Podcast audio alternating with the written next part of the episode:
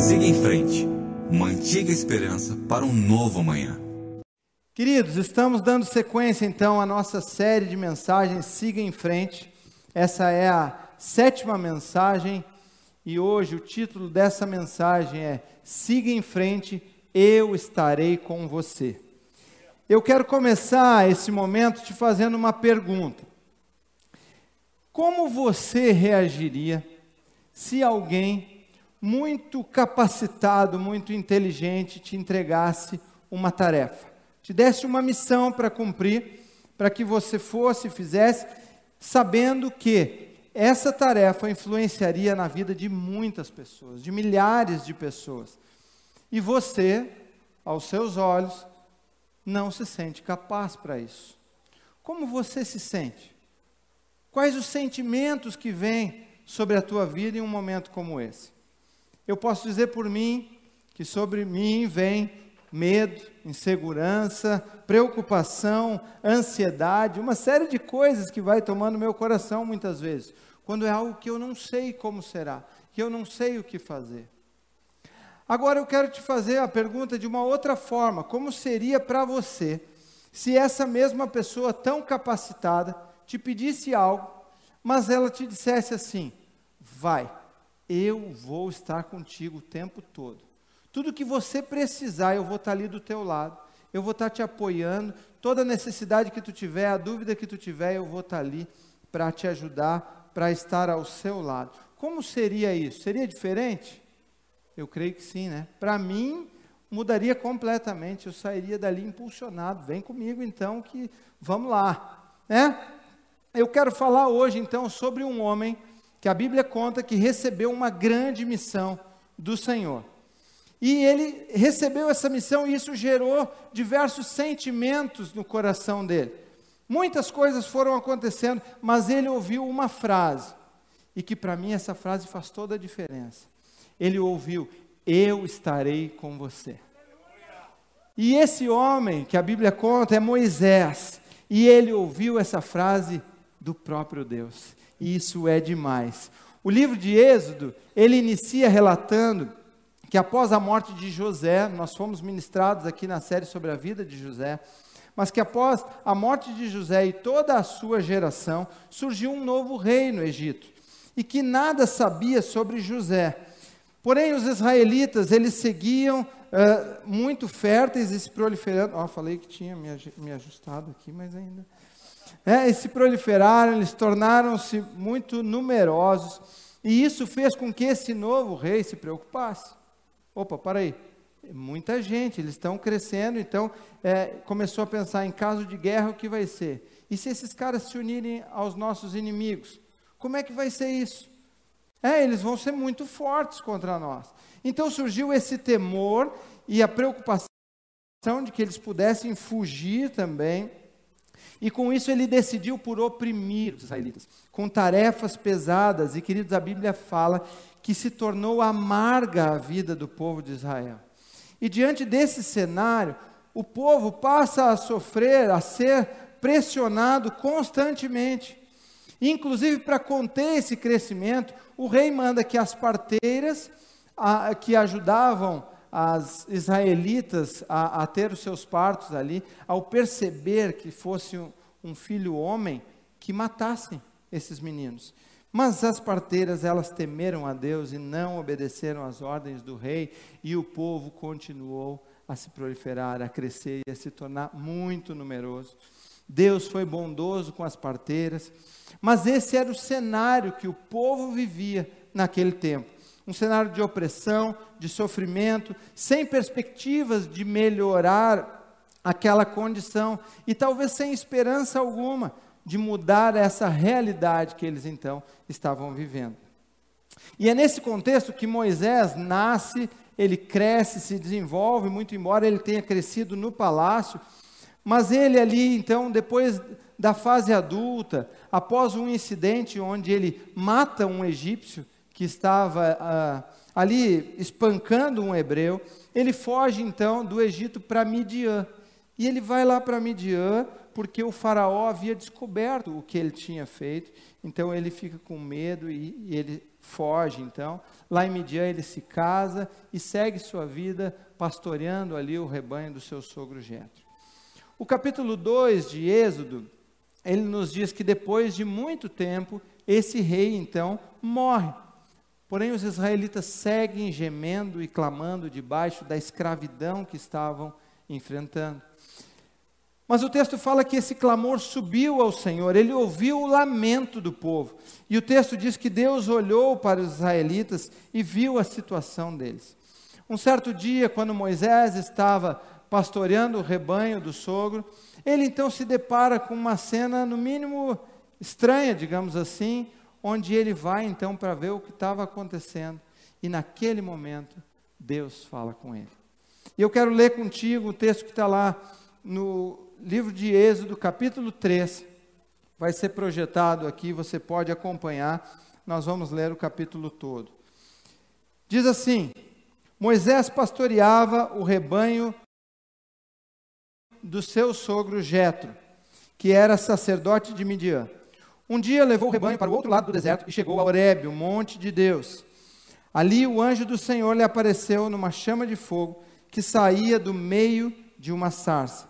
Moisés viu que, embora a sarça estivesse em chamas, essa não era consumida pelo fogo. Que impressionante, ele pensou. Por que a sarça não se queima? Vou ver isso de perto.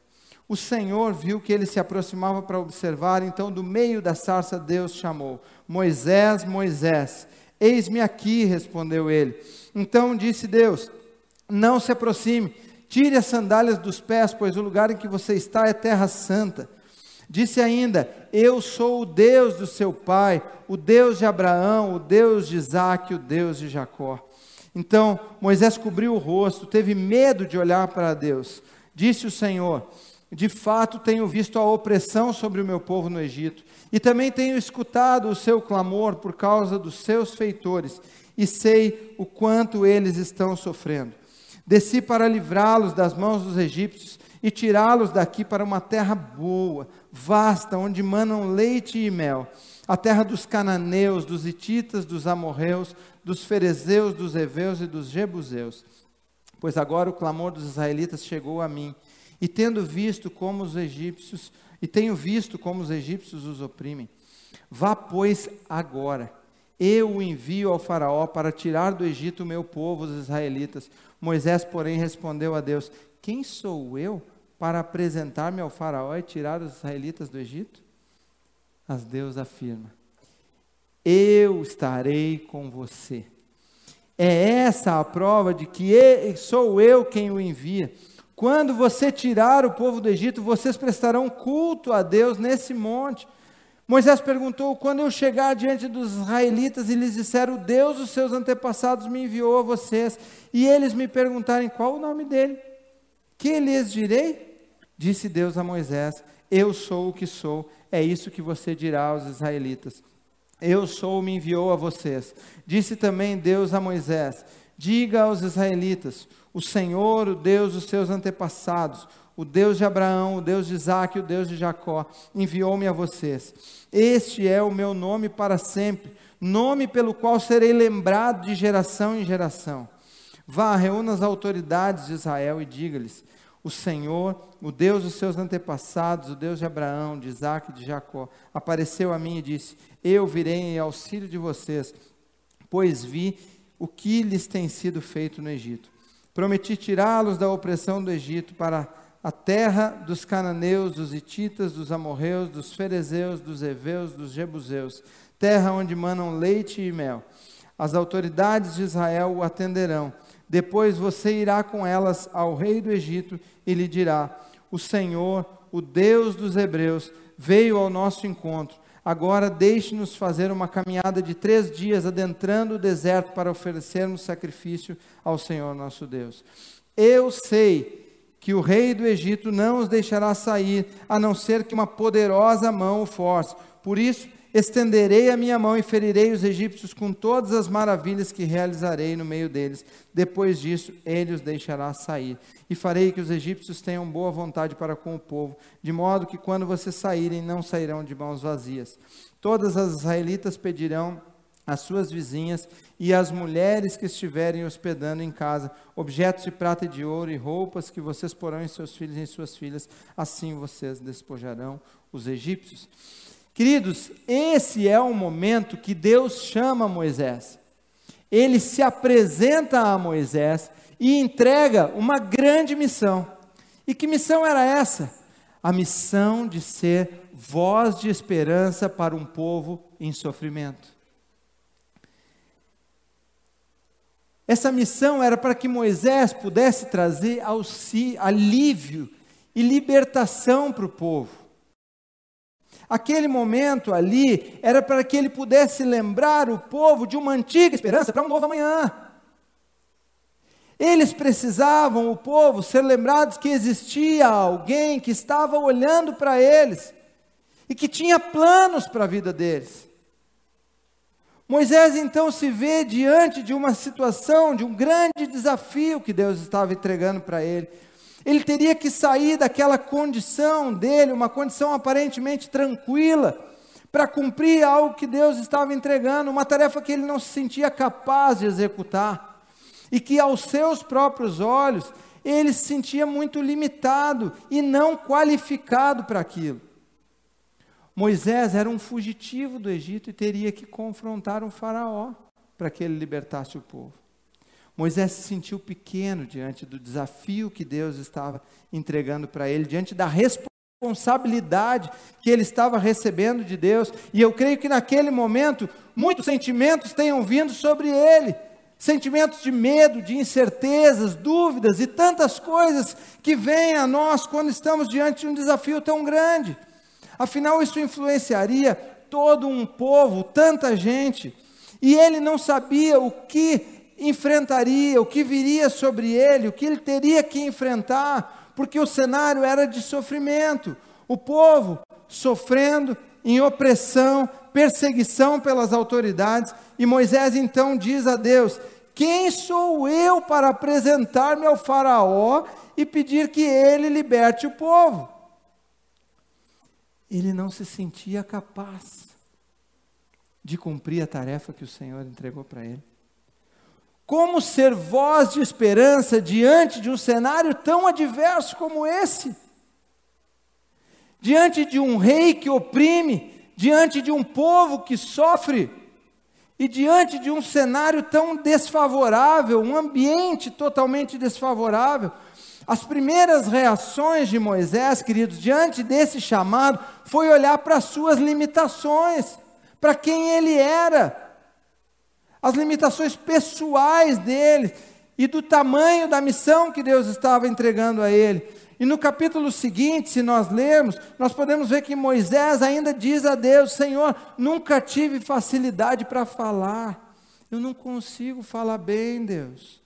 E Moisés ainda pede: Deus envia outro, manda outro no meu lugar. Mas a resposta de Deus é direta, querido, assim como ela é para nós hoje. Deus diz: Eu estarei com você e é isso que Deus nos diz, e pensando no momento que nós estamos vivendo, nesse cenário que estamos hoje, estamos olhando ao nosso redor e vendo um povo em sofrimento. Um povo que tem enfrentado muitos desafios, as pessoas estão oprimidas, estão sofrendo, estão enfrentando desafios que são pesados para elas que tem sido difícil de encarar, de enfrentar essas situações.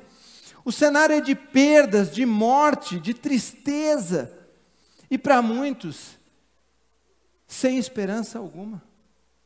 Sem esperança de um novo amanhã. Pelo contrário, o medo, a ansiedade é o que tem tomado conta das pessoas nesse tempo. E nós, eu e você, estamos vivendo em meio a tudo isso, em meio a esse tempo, com muitas vezes até com o mesmo sentimento do que as demais pessoas, claro que cada um na sua proporção, da sua forma, não na mesma intensidade, mas somos todos parte desse povo que tem sofrido. Estamos inseridos nessa realidade e queremos que o alívio do Senhor venha sobre todos nós. Nós queremos que o sofrimento seja estancado.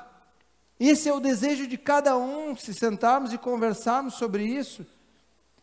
Mas pode ser que nesse tempo o seu olhar esteja muito mais voltado para as suas necessidades, para os seus medos, para as suas inseguranças. E isso é natural, é normal. Os temores que têm vindo sobre você. Mas o que eu creio é que Deus tem nos chamado para algo mais, para olhar ao nosso redor e para sermos a voz que traz esperança em meio a esse mundo tão volátil, tão incerto, tão complexo e ambíguo. Talvez hoje, assim como Moisés, queridos, eu e você estejamos sendo convocados por Deus para fazermos algo diante desse cenário atual que estamos vendo. Muitos à nossa volta estão sofrendo, estão vivendo uma situação complicada e desesperadora em muitos momentos.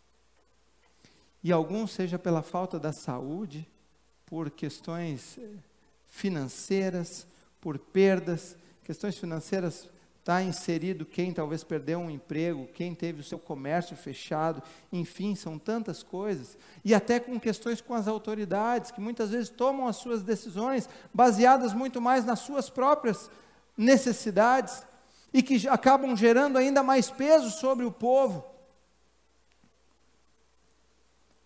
Porém, queridos, o que eu queria te dizer hoje é que precisa ser visto como um grande privilégio esse chamado de Deus na minha e na sua vida nós somos chamados pelo Senhor para realizar uma grande missão. Em meio a tanta gente, tanta gente, Deus escolhe eu e você, para que sejamos essa voz de esperança para um povo em dificuldade. Mas talvez quando você pense sobre isso, você olhe para essa realidade e logo vem à sua mente: eu? Não. De que jeito? Quem sou eu para fazer algo assim? Eu não posso fazer, não tenho condição de fazer isso. O que eu tenho a dizer a essas pessoas que têm sofrido tanto, que têm chorado tanto? Há momentos que nós nos sentimos pequenos e diante da dor das pessoas nos sentimos ainda menores. Como essas pessoas vão acreditar em mim, Deus? Nas minhas palavras, diante de tudo que eles têm vivido, o que eu tenho para oferecer nesse tempo, diante da dificuldade até de acreditar em dias melhores. Sabe, queridos, eu lembro de um, de um momento, e, e ao preparar essa mensagem, eu lembro, é, Deus trouxe à minha mente, à minha lembrança, um momento em que o, o avô de um amigo meu faleceu, e esse amigo me comunicou, e imediatamente eu fui ao encontro dele, queria estar com ele, era um, um amigo próximo, e eu, eu era muito jovem, talvez uns 23, 24 anos. Isso faz uns 4, 5 anos. Não, faz bastante tempo. Mas assim, eu fui para lá para estar com ele, para dar aquele apoio, né, o ombro ali para a pessoa que está chorando nesse momento. E então cheguei naquele lugar e fiquei ali, é, enfim, me coloquei à disposição, estou aqui, estou contigo, né? E fiquei ali. Nesse tempo, muita gente vindo, muita gente passava, ia embora e tudo, abraçava, enfim. E, e eu ali bem tranquilo com o meu papel. Meu papel é estar com ele. Meu papel é estar próximo. Só isso. Ok. Isso era o que eu imaginava. É? Mas lá, daqui a pouco, eu vejo que a mãe desse meu amigo vem vindo, vem vindo, vem vindo, vem na direção dele e fala algo no ouvido dele. Até aí tudo bem. Só que depois que ela falou, esse meu amigo ele vem direto em mim. Assim. Aí pensa, quando tu já viu alguém falando no ouvido do outro, essa pessoa vem direto na tua direção, pronto, alguma coisa vem aí é comigo, né? Mas que aconteceu? Ele chegou e disse assim: Cara, minha mãe perguntou se tu pode fazer uma oração no momento aqui do, do velório. Eu disse: Posso. É? De bate pronto ali, eu disse: Posso. Mas internamente eu já já ligou uma. Opa, não estou aqui só para só estar junto, né? E depois que eu disse posso, ele disse assim: meus tios, minha família inteira, ninguém conhece Jesus. Então a tua oração vai ser benção, vai ser demais. Aquilo ali começou a gerar em mim um incômodo maior.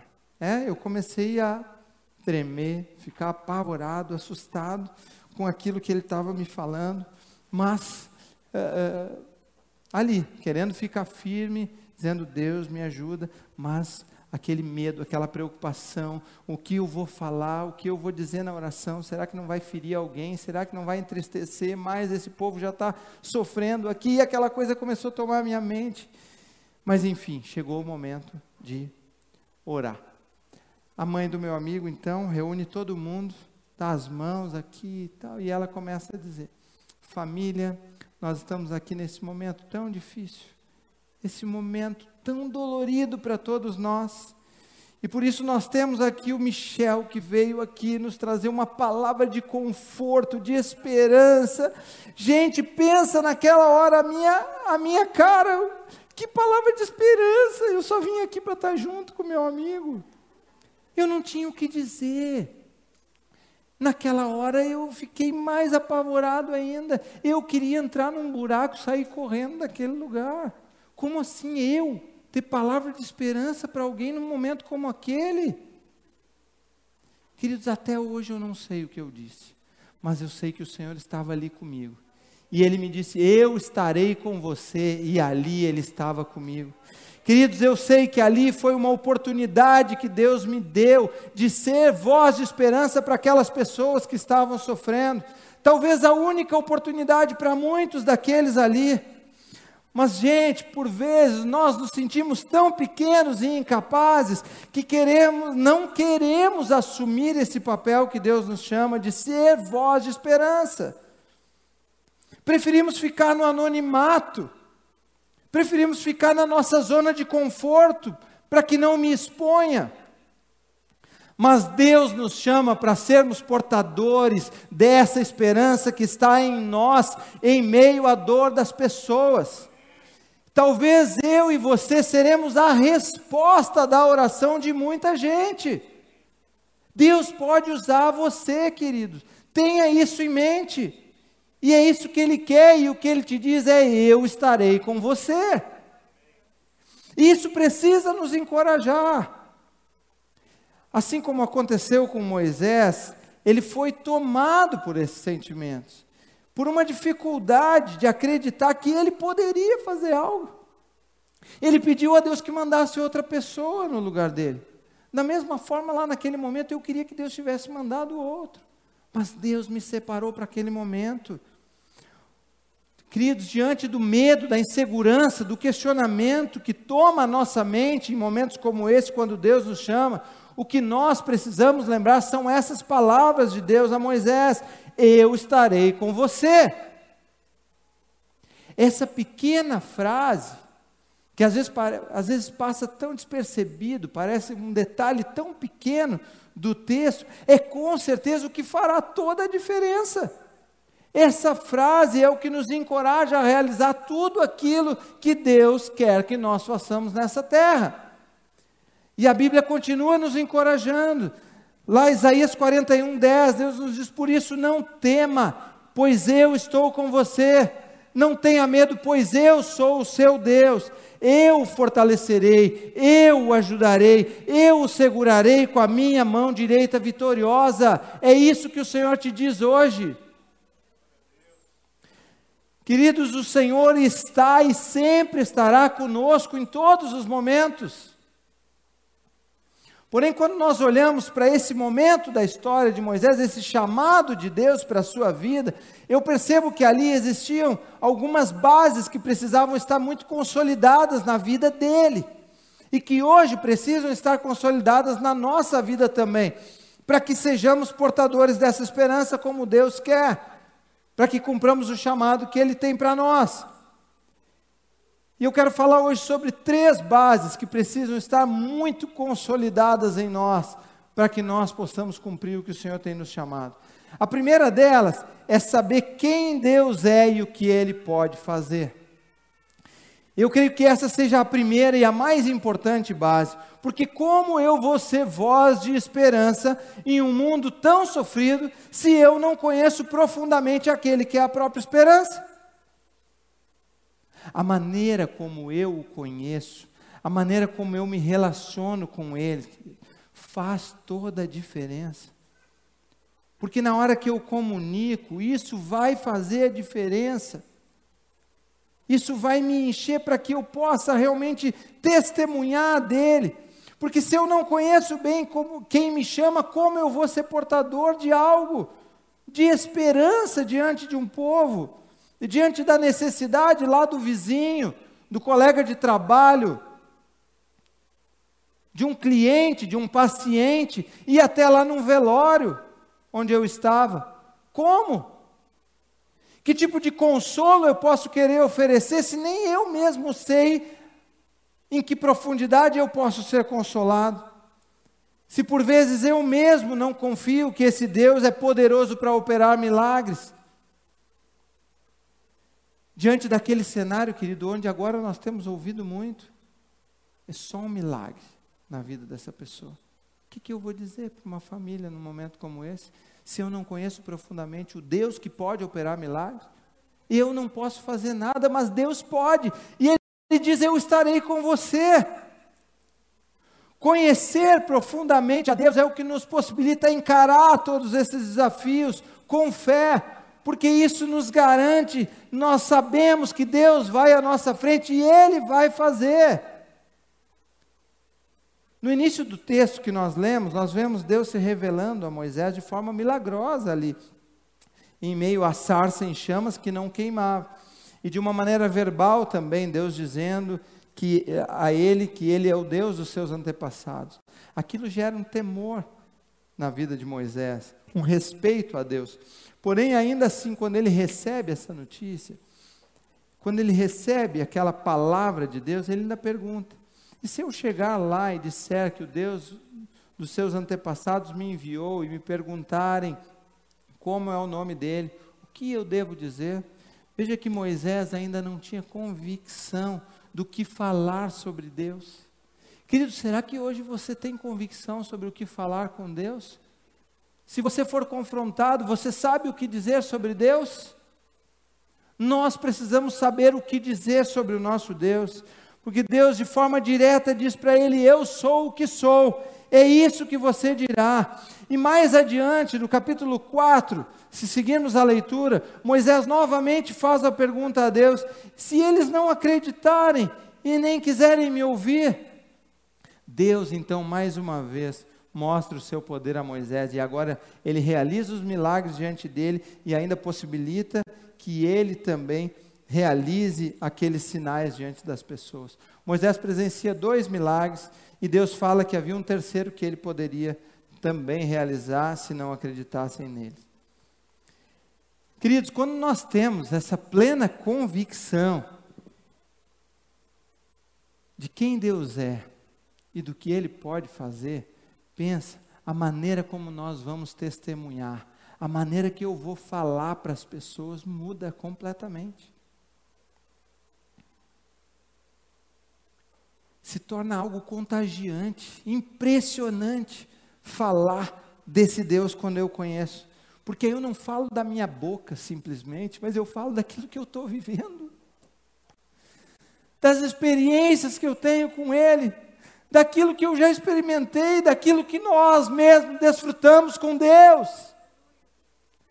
E aí independe a situação, a circunstância, se eu recebo uma notícia de alguém que está enfermo, se alguém que está com Covid ou com qualquer outra doença, ou uma notícia de morte, ou ainda a perda de um emprego, enfim, seja o que for, querido, eu realmente creio que Ele pode curar, Ele pode fazer, Ele pode consolar e pode sustentar. Eu conheço o Senhor e experimentei dos seus milagres na minha vida. Por isso eu não falo simplesmente porque eu me acostumei a falar que Deus é bom, eu me acostumei a falar que Deus faz milagre. Não, mas eu testemunho porque eu sei quem Ele é. E sei que se for essa a sua vontade, Ele pode cumprir na vida de todas as pessoas. Conhecer a Deus profundamente nos faz trocar a dúvida pela convicção, a insegurança pela confiança e o medo pela coragem. Eu sei quem Deus é e o que Ele é capaz de fazer, e falo, posso falar como a Bíblia nos traz, eu sei em quem eu tenho crido e estou certo que Ele é poderoso. E o principal, Ele nos afirma que estará conosco continuamente. Jesus nos diz isso lá em Mateus 28, 20: Eis que estou convosco todos os dias até o fim dos tempos. Por isso, a pergunta que deve ser feita hoje é: quanto você conhece de Deus? Você já sabe tudo que Ele pode fazer?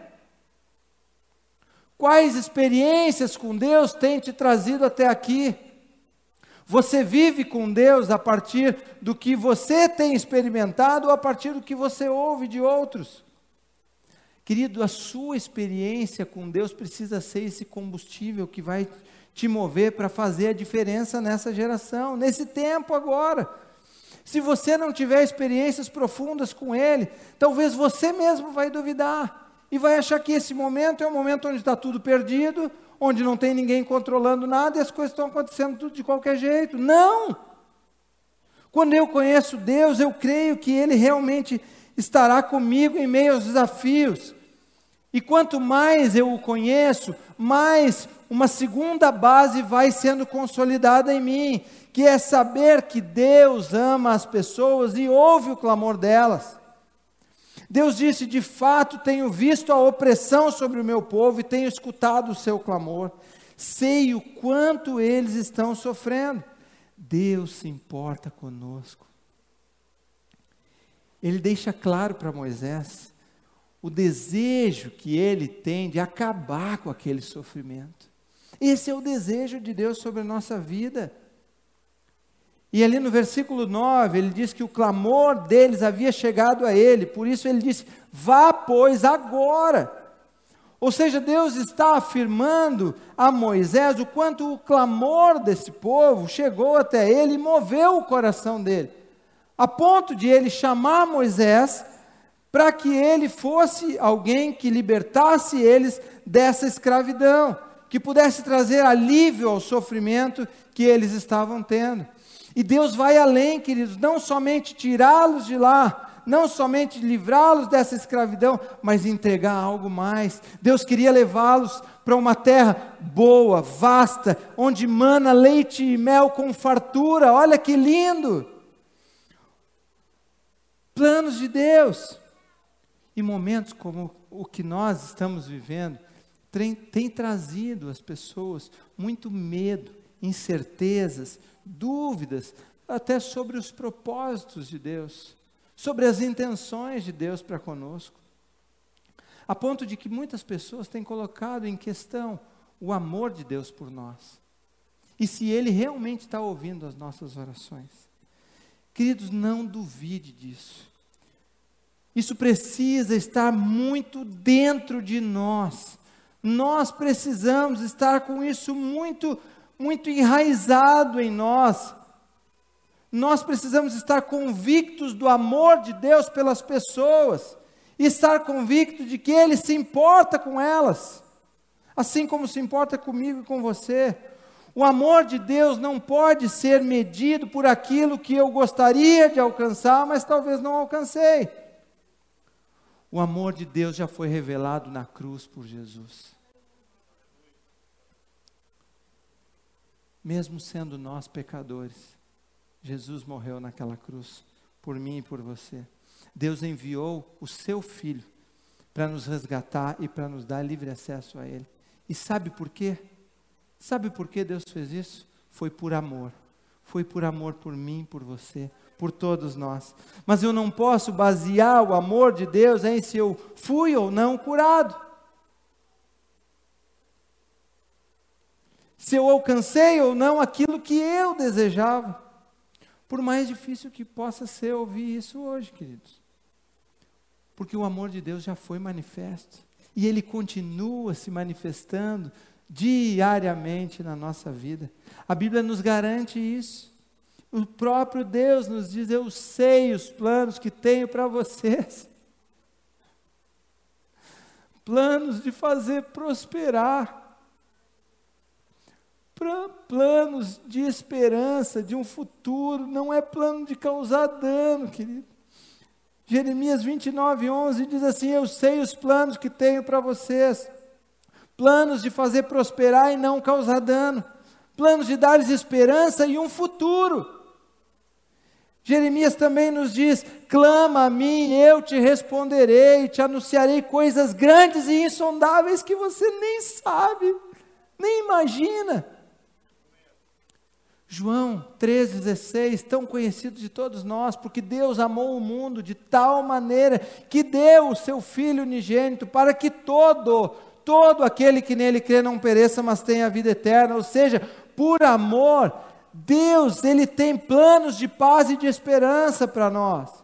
Por amor, Ele diz: clama que eu vou te ouvir.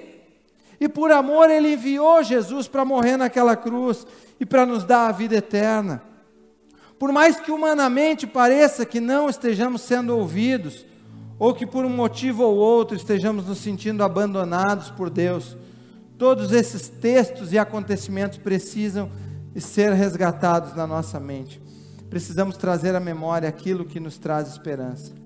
E somente tendo essa certeza é que conseguiremos transmitir isso com convicção às pessoas à nossa volta. Na jornada de Moisés, nós podemos dizer que houve momentos de dúvida. Diante da primeira negativa ali do faraó, no capítulo 5, versos 22 e 23, Moisés questiona a Deus e pergunta: Por que maltrataste esse povo? Tu me enviou aqui e desde que falei no teu nome, o Faraó tem maltratado o povo e tu não os libertou. Veja que, mesmo Deus tendo anunciado o seu plano a Moisés e dito que o Faraó negaria, ainda assim Moisés questiona Deus e coloca tudo em dúvida novamente. Ele disse: Afinal, por que me enviaste? É incrível como nós, seres humanos, somos movidos apenas em que se cumpra aquilo que nós esperamos, mas Deus sabe o que é melhor de que forma e em que tempo as coisas precisam acontecer. Muitos anos se passaram em que o povo ficou escravo no Egito, mas Deus fez a seu tempo e do seu jeito.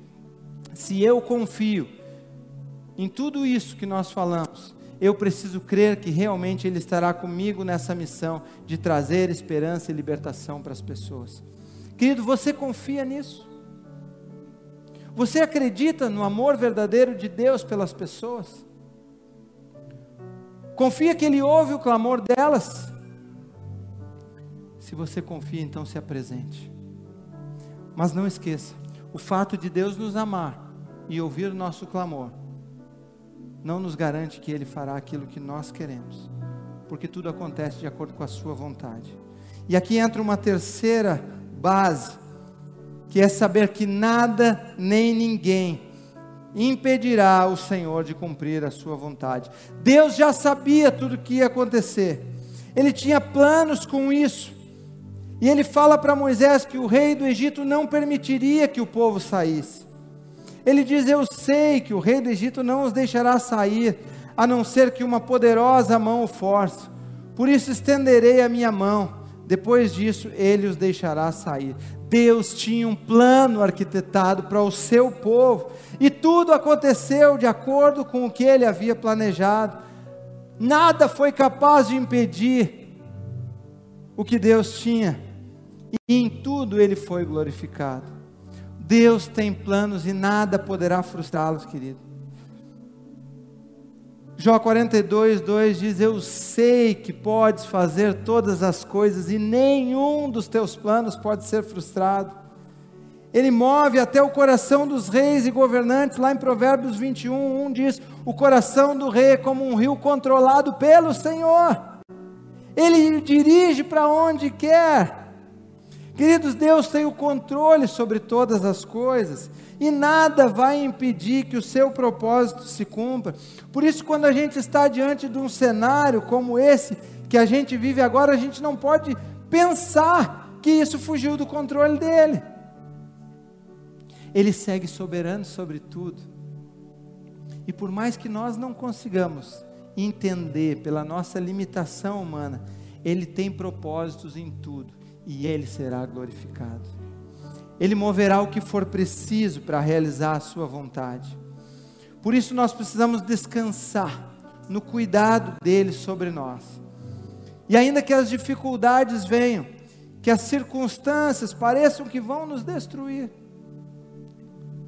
e que talvez a gente não vá conseguir lidar com isso, nós precisamos confiar que a vontade dele é boa e ela vai se cumprir.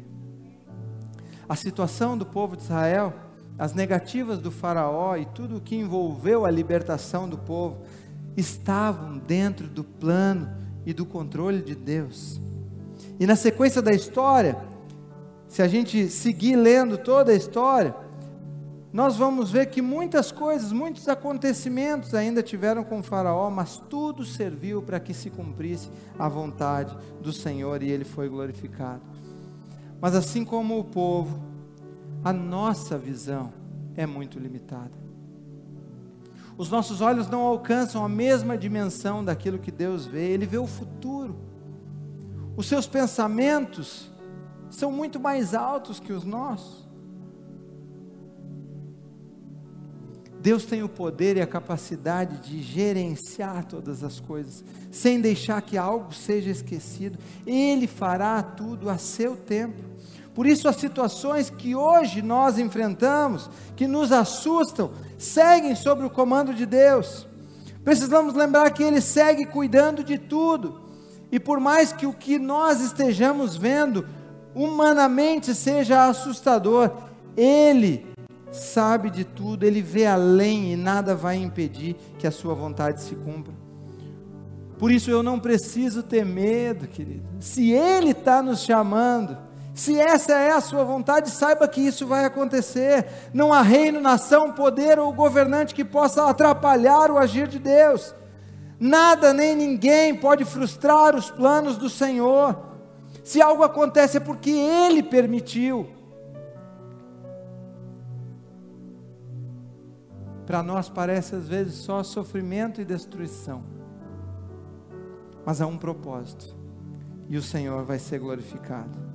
Por isso nós precisamos confiar cada vez mais nos planos de Deus, crer que a Sua vontade é perfeita, e mesmo que aos nossos olhos não pareça o melhor, os propósitos dele são eternos, enquanto o nosso foco é egoísta e direcionado para as coisas dessa terra. Há uma grande diferença nisso. Quando eu estou convicto que os planos de Deus não serão frustrados, que nada nem ninguém será capaz de impedir a sua vontade de se realizar, eu sigo em frente, queridos. Eu sigo cumprindo o seu chamado de ser voz de esperança em meio a esse povo, confiando na palavra dele que nos diz o quê? Eu estarei com você. Querido, você crê nisso hoje? Você confia que nada pode frustrar os planos de Deus? Creia nisso. Assuma aquilo que Deus está te chamando para fazer e para viver, confiando nessa palavra. E eu quero concluir te dizendo que, assim como Moisés foi chamado naquele tempo para trazer esperança para o povo, hoje somos eu e você que Deus chama. Deus nos chama em meio a esse tempo difícil mesmo, que nós também estamos vivendo, mas Ele nos chama para lembrar as pessoas dessa antiga esperança para um novo amanhã. E mesmo diante de tantos desafios e sentimentos que cercaram Moisés, uma coisa é fato: ele cumpriu o chamado de Deus sobre a sua vida, ele libertou o povo. E a partir disso, Deus, eh, Moisés se tornou um grande líder, e Deus fez isso, e conduziu o seu povo para, aquela, para a saída daquela condição que eles estavam, e ao longo de toda a jornada de libertação, eles foram experimentando os milagres de Deus. E Deus os conduziu para a terra prometida, experimentando milagres. Jesus, que é a nossa própria esperança, hoje Ele nos chama para essa missão. Para que nós possamos ser essa voz de esperança para as pessoas à nossa volta. Para que as pessoas possam receber esse alívio essa libertação, porque só o Senhor pode dar, queridos, para que eles possam desfrutar dos milagres na jornada e para que todos nós um dia possamos desfrutar da terra que o Senhor tem nos prometido. Mas hoje, não esqueça, as bases que precisam estar muito consolidadas em mim e você. Precisamos saber quem Deus é e o que Ele pode fazer. Precisamos saber, lembrar que Ele ama as pessoas e Ele se importa com elas, Ele ouve o clamor delas. E saber que nada, nem ninguém, poderá impedir que a Sua vontade se realize. Gente, com essas três bases muito consolidadas em nós, qualquer insegurança, medo, preocupação, sai. E, nós, e é substituído por algo que Deus coloca em nós, a confiança, a certeza e a dependência nele. E em tudo isso o Senhor será glorificado, queridos. Se você acredita nisso hoje, levante-se, vá, pois, agora, é agora. Seja a voz de esperança em meio a esse povo que tanto tem sofrido. O Senhor nos chama e é hoje, e Ele nos diz: Eu estarei com você. Você pode ficar de pé, queridos, refletindo ainda nisso. Deus nos chama, chama a mim e a você, pessoas tão limitadas, e talvez hoje você possa estar pensando, mas eu estou com tantos dramas, tantas coisas. Mas queridos, confia. E creia que Ele está te chamando hoje para algo mais. Lembre-se que você pode ser a resposta da oração de muita gente. Olha o privilégio que é, que Deus está nos dando mas esteja com tudo isso muito consolidado em você, querido. Entenda, conheça a Deus, viva uma intimidade, uma proximidade com Ele, para que você possa experimentar tudo aquilo que Ele pode fazer, os milagres e que Ele já tem feito na sua vida. Lembre-se que Ele ama as pessoas. Se eu amo as pessoas que estão ao meu lado, imagina Deus, que é o Criador. Ele ama e Ele está ouvindo o clamor. E lembre-se que nada vai impedir Ele de cumprir a vontade dEle. E nós vamos sair daqui encorajados e cheios do Espírito para realizar a obra que Ele nos chamou para viver. Vamos orar, Pai. Nós nos colocamos diante de Ti, Deus, reconhecendo a nossa limitação, Pai reconhecendo quem somos, e se olharmos para nós, nós vamos te dizer: Eu não tem Deus o que, mas o que nos encoraja é, é a tua palavra sobre a nossa vida. Eu estarei com você. E diante disso, Deus, nós nos encorajamos e queremos realmente ser essa voz de esperança em meio a esse mundo que tem sofrido tanto. Deus, queremos falar a partir daquilo que estamos vivendo contigo, a partir daquilo que já experimentamos em Ti. A nossa vida é um milagre. Estarmos aqui hoje, saudáveis, é um milagre. E nós podemos falar a partir disso. Então, nos ajuda, nos capacita, Deus, a mim e aos meus irmãos aqui, para que possamos cumprir a missão que o Senhor nos entrega. Deus, obrigado, porque apesar de nós, o Senhor nos permite fazer parte da tua grande obra nessa terra, Pai. Obrigado, obrigado porque tu tens planos sobre as nossas vidas, Pai. Obrigado por Jesus, que por um ato de amor morreu naquela cruz para nos resgatar e nos dar a vida eterna. Obrigado, Deus.